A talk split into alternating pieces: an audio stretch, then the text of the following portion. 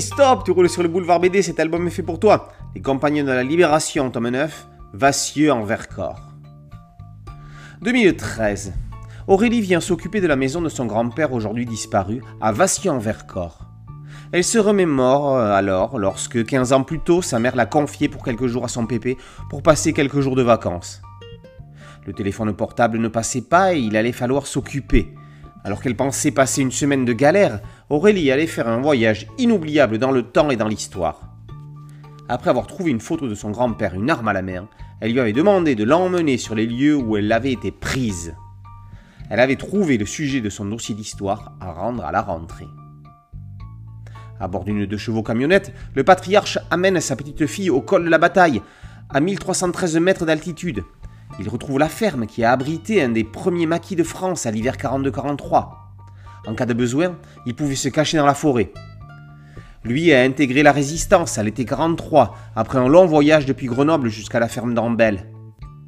Avec ses camarades, ils écoutaient les messages codés sur la BBC, puis partaient en mission comme ce jour où ils sont allés récupérer des caisses parachutées par des avions alliés avec des armes, des munitions, des chaussettes.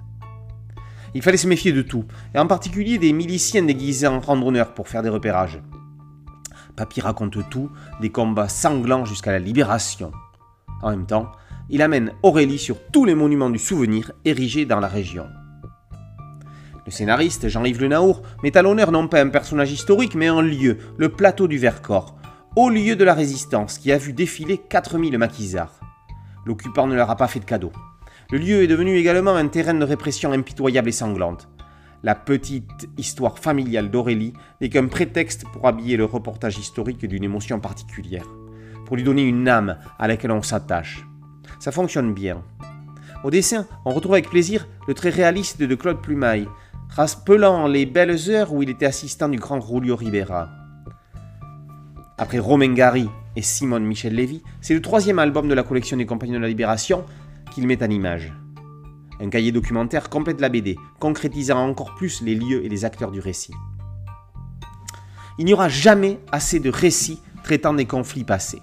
Les Compagnons de la Libération contribuent au devoir de mémoire avec des histoires relatant des faits et des vies en toute objectivité.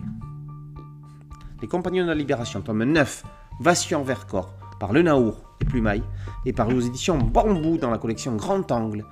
Boulevard BD, c'était un site dédié, un podcast audio et une chaîne YouTube. Merci de liker, de partager et de vous abonner. A très bientôt sur Boulevard BD. Ciao